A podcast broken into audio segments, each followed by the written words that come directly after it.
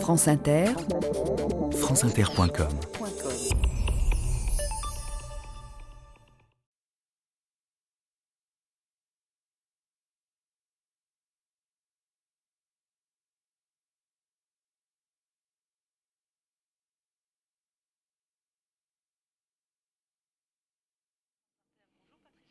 Bonjour Laetitia Gaillet. Et oui, c'était le 1er mai 1993, il y a 15 ans, jour pour jour. Il avait de la valeur. Un homme comme ça, il n'y en a pas deux. Moi, je trouve qu'il a fait tout ce qu'il a pu, cet homme-là. Je suis ému, c'est sûr. Qu'est-ce qui ne peut pas être ému à Nevers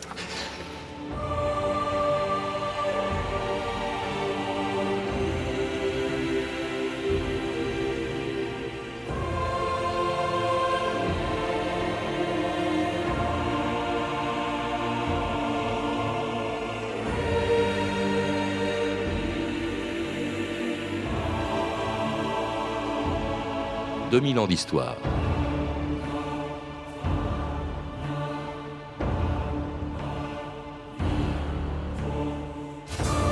C'était le soir d'un 1er mai comme les autres. Les défilés des syndicats venaient de se terminer. Les vendeurs de muguet rentraient chez eux et dans son bureau de France Inter, Henri Charpentier préparait les titres de son journal de 19h.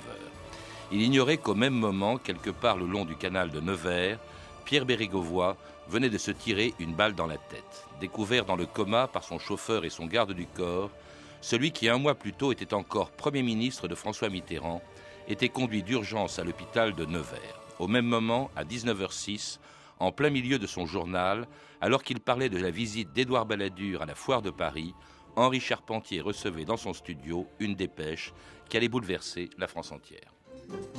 France Inter. Le Premier ministre a visité la foire de Paris. Le bon exemple, a-t-il dit, du dynamisme, du courage et de l'esprit d'invention dont notre pays a plus que jamais besoin. Euh, c'est l'exemple, la, la, foire de Paris, donc du dynamisme, du courage et de l'esprit d'invention dont notre pays a plus que jamais besoin. Et puis, à l'instant même, cette information qui me parvient à prendre pour le moment encore au conditionnel, l'ancien Premier ministre Pierre Bérégovoy aurait tenté de se suicider d'une balle dans la tête cet après-midi à Nevers. Cette information vient de tomber à l'instant même sur nos téléscripteurs et pour l'instant, nous la mettons encore toutefois au conditionnel. Je vous le rappelle donc, l'ancien ministre Pierre Bérégovoy aurait tenté de se suicider d'une balle dans la tête aujourd'hui dans sa ville de Nevers. Et c'était Henri Charpentier le 1er mai 1993 interrompant le journal d'Inter à 19h pour annoncer le suicide de Pierre Bérégovoy qui allait mourir trois heures plus tard dans l'hélicoptère qui le conduisait de Nevers à l'hôpital du Val-de-Grâce à Paris. Jacques Folloroux, bonjour. Bonjour.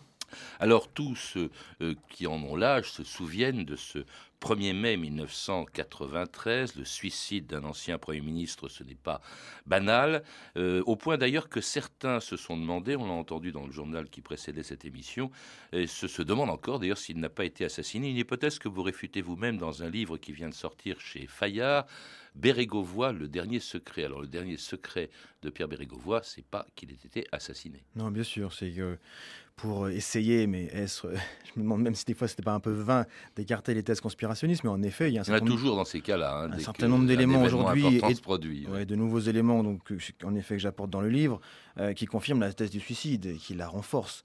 Euh, des éléments simples, des éléments comme euh, l'existence en fait d'un courrier, d'une lettre qu'il avait donné à son, à, son, à son gendre, qui est devenu ex-gendre, euh, l'existence d'éléments d'enquête, en particulier le, l'autopsie qui est un élément important, un élément scientifique qui atteste bien que c'est bien lui qui a, utilisé cette arme à bout, touchant, comme on dit euh, en, ter, en, termes médicaux. Euh, voilà, il est véritablement euh, l'auteur de sa propre mort, j'ai envie de dire. Mmh. Alors vous apportez un autre dernier grand secret, on en parlera à la fin de l'émission, mais si la mort de Pierre Bérégovoy a bouleversé les Français, c'est pas seulement parce qu'il s'agissait d'un suicide et du suicide d'un Premier ministre, mais c'est parce qu'il avait aussi une carrière exceptionnelle, vous le rappelez, même à gauche, on n'avait jamais vu un Premier ministre venu d'un milieu aussi modeste, Jacques Folloroux. C'est l'un des paradoxes d'ailleurs de, cet homme. Et je ne vous, vous, vous, cache pas une de, des découvertes que j'ai pu faire en, voyageant un peu avec lui, en, vivant avec lui pendant, pendant des mois dans le cadre de l'ouvrage. C'est-à-dire que j'ai rarement vu un homme euh, qui offrait une apparence aussi bonhomme, aussi pateline, aussi ronde, aussi tranquille, j'ai envie de dire, avec, et qui cohabitait avec une vie intérieure aussi forte, avec une espèce de violence et de rigueur qui lui a sans doute permis de traverser autant de plafonds, j'ai envie de dire, sociaux, de traverser autant de couches sociales. En commençant très bas, un hein, CAP d'ajusteur, fils d'un immigré ukrainien. C'est le fils d'un capitaine cosaque qui a immigré en France après, après l'arrivée des bolcheviks et euh, capitaine Kozak qui va qui, qui, recommence vraiment au bas de l'échelle comme ouvrier, qui va se marier avec la fille d'une épicière euh, de, Rouen. Et, et Bérégovoy a effectivement eu une, vraiment une vraie vie d'ouvrier. Il a même commencé comme ouvrier au plus, au plus bas niveau. Euh, ça a duré un an et, et au bout d'un an, il s'est juré de, de, changer de vie. Hmm. D'ailleurs, on est souvent, quand il a commencé sa carrière politique, il s'inscrit au PS, on disait à la SFIO à l'époque en 1945, puis en 80, dans la foulée de François Mitterrand, il devient secrétaire général de l'Élysée, puis ministre de François Mitterrand avant de devenir Premier ministre, mais souvent on lui renvoyait à la figure euh, ses origines hein, avec une certaine condescendance dont il souffrait, euh, Jacques Folloroux. Oui, j'aurais envie de nuancer. Il y aurait peut-être deux aspects. C'est-à-dire qu'il y a en effet euh, une forme de condescendance, mais qu'il ressent davantage vers la fin de sa carrière, à l'époque où il est devenu un homme d'État.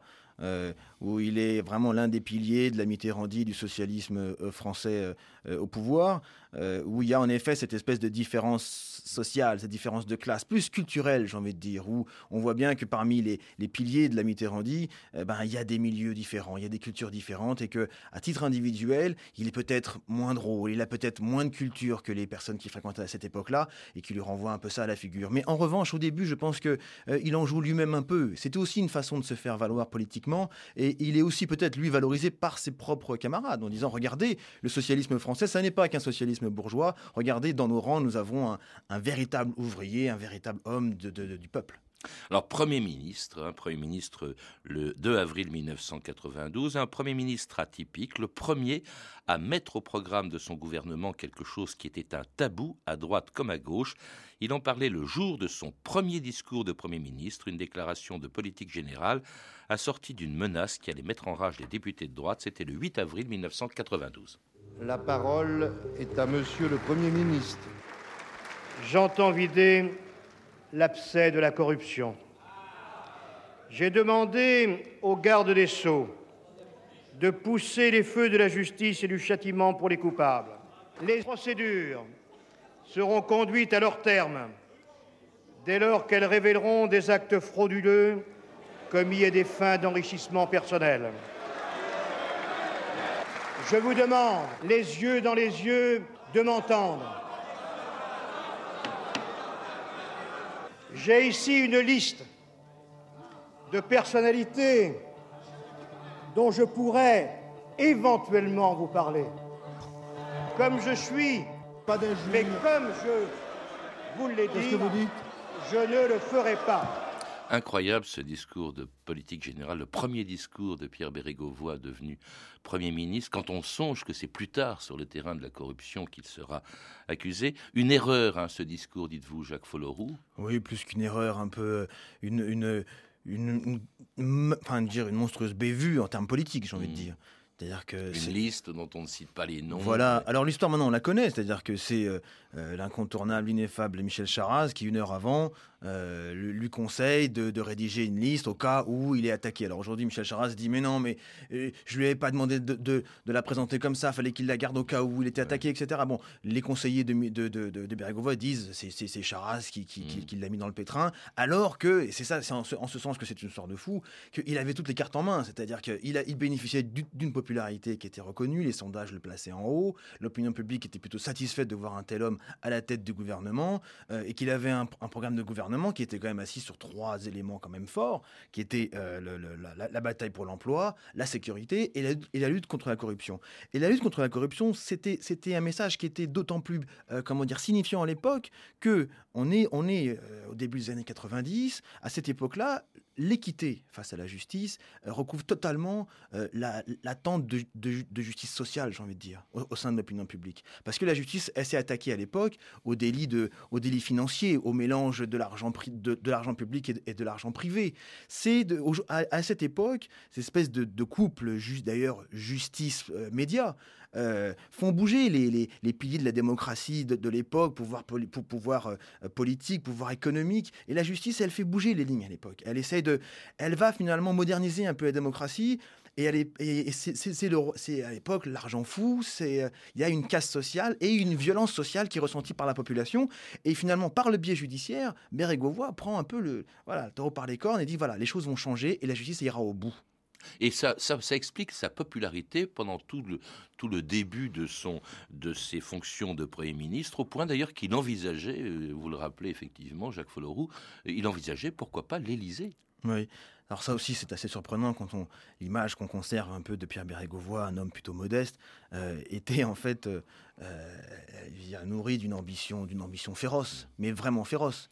L'un de ses conseillers dès 81 Dès 81, l'un de ses conseillers euh, me rapporte de, façon ouverte hein, que euh, voilà, Pierre Bérégovoy se voyait un peu comme le, le, euh, le Pompidou de Mitterrand. Hein. et, donc il va 92 quand il devient Premier ministre, c'est l'aboutissement très tard, trop tardif à, son, à son goût pour la, dernière marche avant d'accéder à l'Élysée, auquel il croit. Un rêve qui allait se briser lorsque le 2 février 1993, dix mois après son arrivée à Matignon, le Canard enchaîné publiait un article qui allait faire basculer la vie de Pierre Bérégovoy. Le Canard enchaîné révèle aujourd'hui que Pierre Bérégovoy a bénéficié en septembre 86, alors qu'il était député, d'un prêt sans intérêt d'un million de francs, et ce, de la part de Roger Patrice Pelat. Roger Patrice Pelat qui devait trois ans plus tard être inculpé dans le scandale de l'affaire Péchinet. Cette révélation a d'ailleurs été confirmée il y a peu par l'entourage de Pierre Bérégovoy qui précise qu'il s'agit d'un prêt consenti par un ami personnel du chef du gouvernement pour l'achat de son appartement parisien. Pierre Bérégovoy contre-attaque. Le Premier ministre dénonce une machination et une campagne de calomnie. Ce sont ses propos.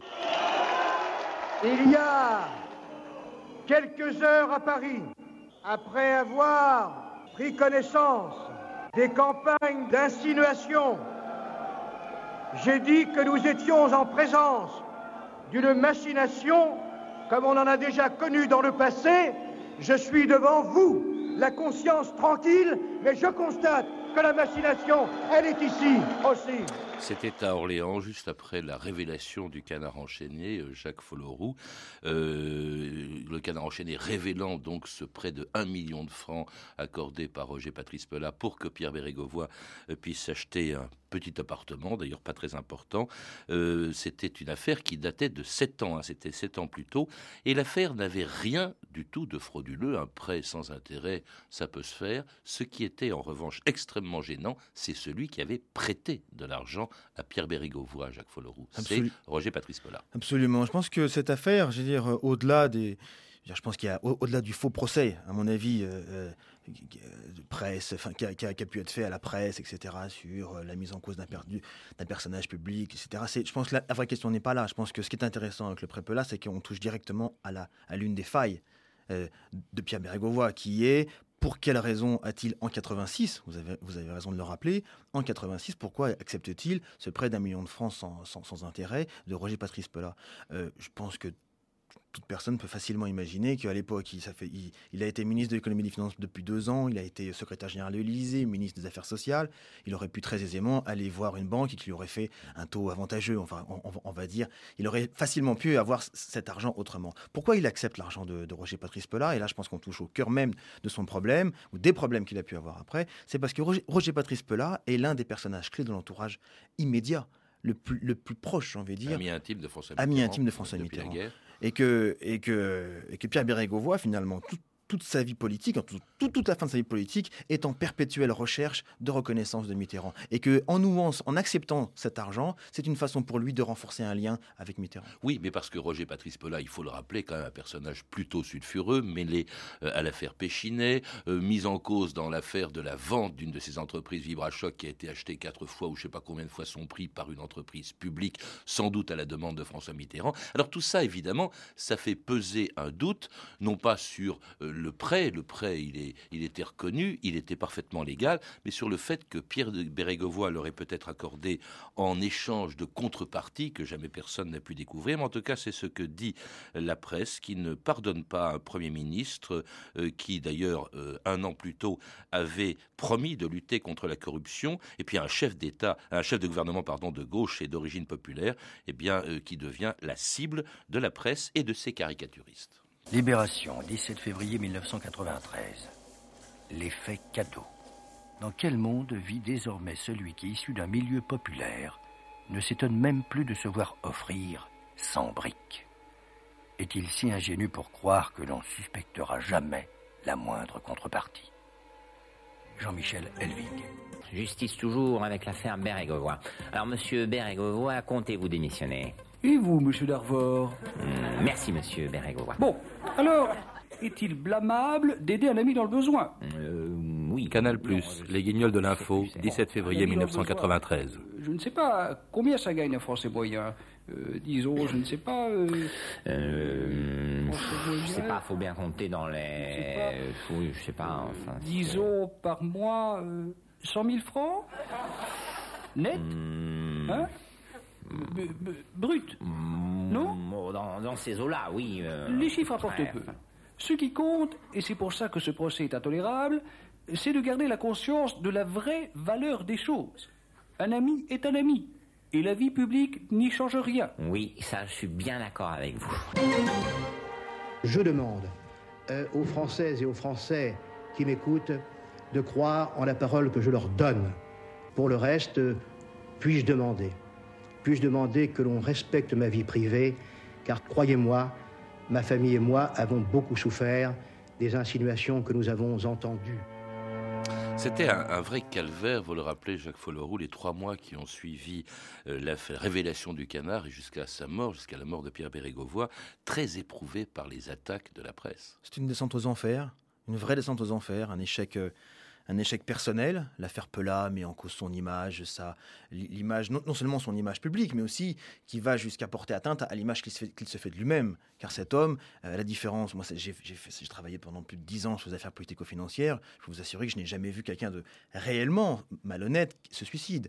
Un homme qui se suicide, c'est un homme qui, est, a, qui a un enjeu, enfin, qui, place un, véritable, je vais dire, euh, qui, est, confronté à un véritable dilemme par rapport à l'i- à l'i- à l'image qui se fait de lui-même et à l'ambition qu'il avait reconnaissance qu'il en, en attendait. Pardon. En revanche, il y a aussi un échec politique. Un échec politique personnel. Cet, cet homme voulait arriver à l'Élysée, il est arrivé à Matignon trop tardivement à son goût.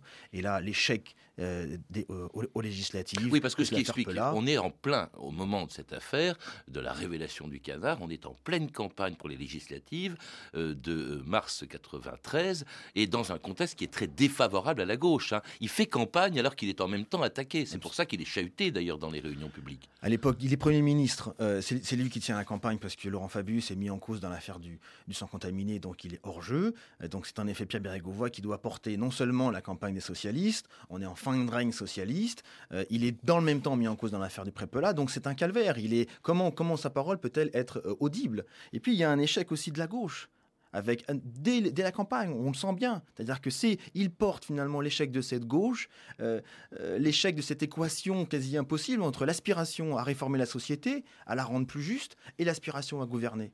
Et que cette faillite finalement de l'aspiration socialiste, quand il se tire une balle, c'est, aussi, euh, c'est pas simplement à lui-même, c'est aussi à la gauche française qu'elle est envoyée. Le résultat de cette campagne est catastrophique. hein. On n'a jamais vu la gauche avoir un tel résultat, notamment le PS, qui se retrouve avec 57 sièges contre 275 dans la précédente législature. C'est-à-dire qu'ils ont perdu en mars 93 les 4 cinquièmes de leurs députés. Et aussitôt, Pierre Bérégovoy s'en accuse lui-même, s'en rend responsable. Oui. Alors ça, c'était peut-être, on touche aussi à la dimension euh, méconnue du personnage, cette, euh, cette ambition féroce, cette, euh, cette aspiration un peu, j'ai envie de dire, pardonnez-moi le mot, mais un peu messianique. C'est-à-dire que toute sa vie, finalement, il a traversé. C'est un, homme qui s'est construit face à l'épreuve. C'est un hyper réaliste, c'est un pragmatique qui s'est confronté, dont, la, dont il tire sa force de cette confrontation perpétuelle avec la réalité et de sa capacité à la dépasser, à la dominer. Or là, pour la première fois, cette réalité va le dominer, va le casser. Et en plus, il, et donc, et comme il, a tendance à porter tout sur ses épaules, il va aussi porter finalement euh, la gauche, il va, il va porter aussi le peuple de gauche et le peuple finalement qui aspire à plus de, justice sociale. Et lui, c'est un véritable échec. Et il se retrouve seul, euh, il se sent coupable, euh, il, il, donne le sentiment que plus personne, ou il dit que plus personne ne veut lui parler, et il finit, ça finit le 1er mai donc 1993, il se tire une balle dans la tête à Nevers avec le revolver que son garde du corps avait laissé dans la boîte à gants de sa voiture. On le découvre dans le coma. Il devait mourir à 22h15 dans l'hélicoptère qui, qui reconduisait donc le corps de Pierre Bérégovoy à l'hôpital du Val-de-Grâce. Monsieur Pierre Bérégovoy est décédé le samedi 1er mai 1993 à 22h15 au cours de son transfert de l'hôpital de Nevers à l'hôpital d'instruction des armées du Val-de-Grâce. Il avait de la valeur. C'est dommage, les gens ont, quand même. Il s'est senti, il s'est senti abandonné.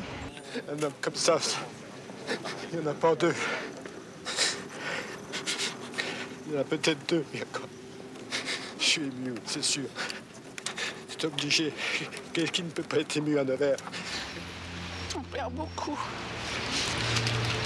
Je suis une chômeuse, madame, vous voyez. Euh, moi, je trouve que c'est un brave homme qui vient de nous quitter.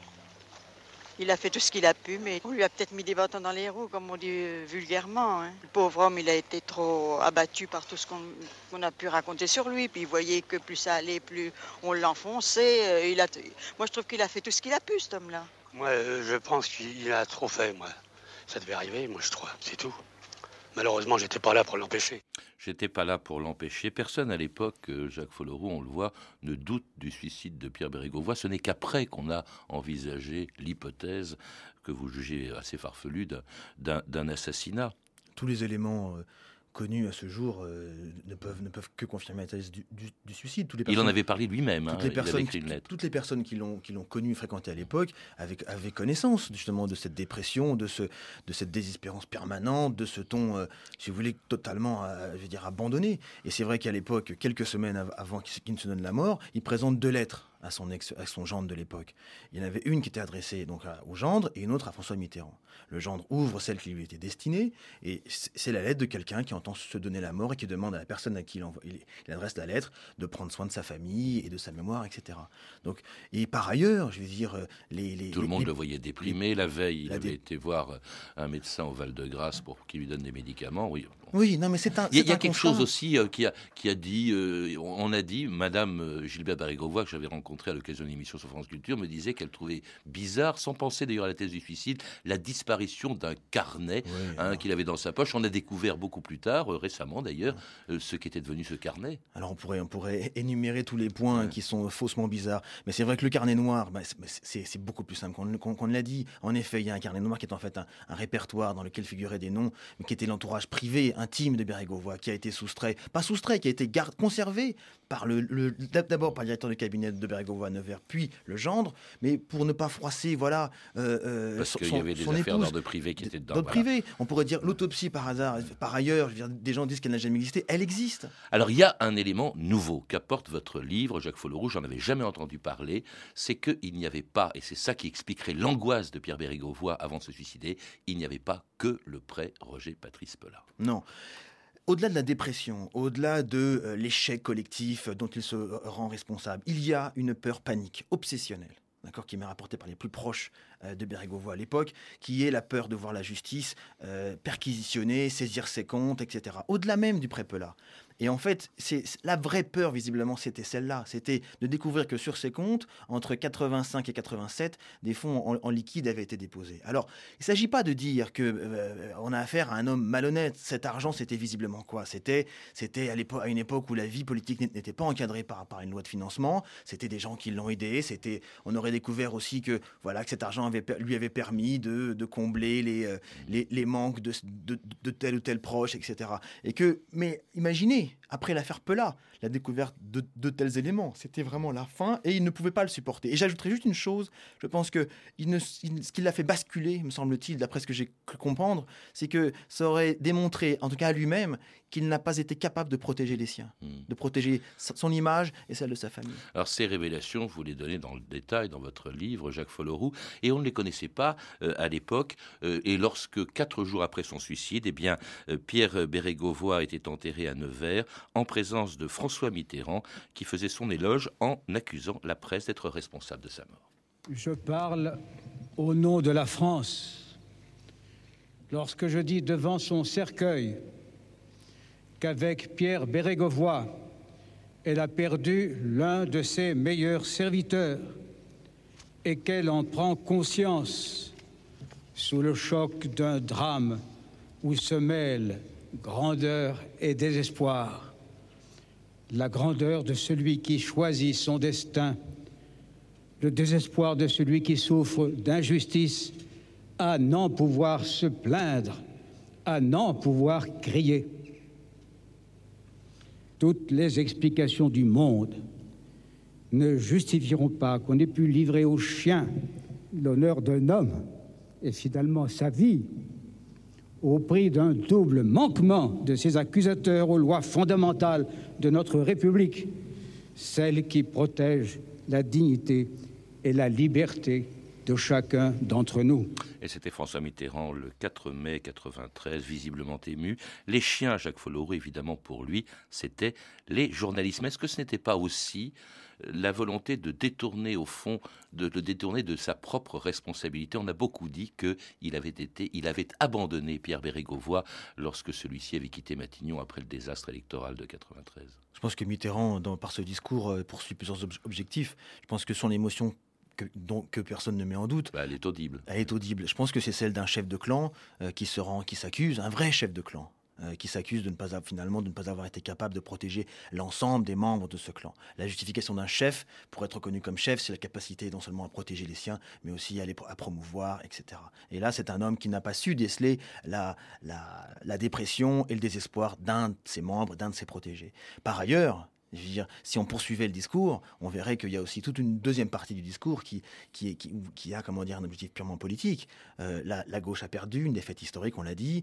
C'est aussi une façon de, de, défendre le bilan de cette gauche au pouvoir, qu'il est lui le premier, la- dont il est le premier symbole, le premier responsable.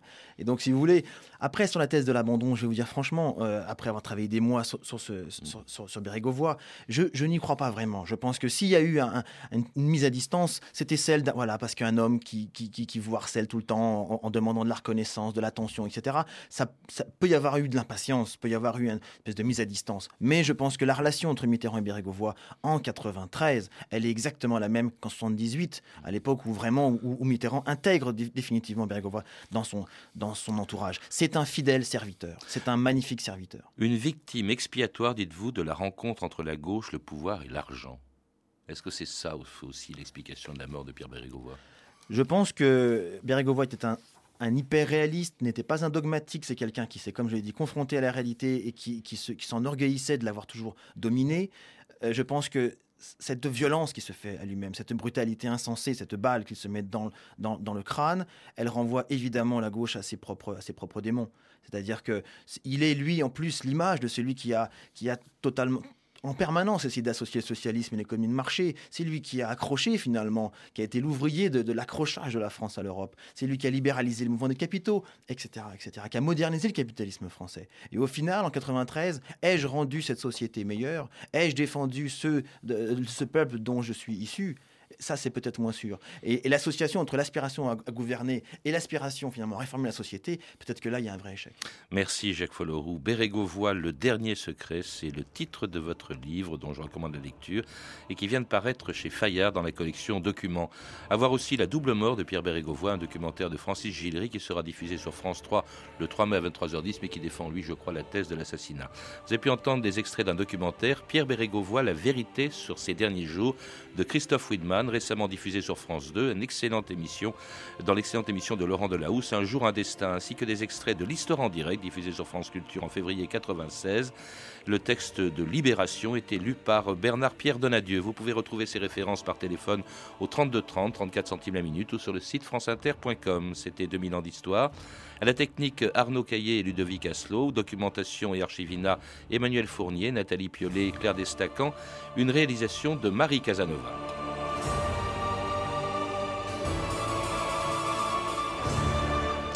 Demain, dans 2000 ans d'histoire, un tout autre sujet, le pop art.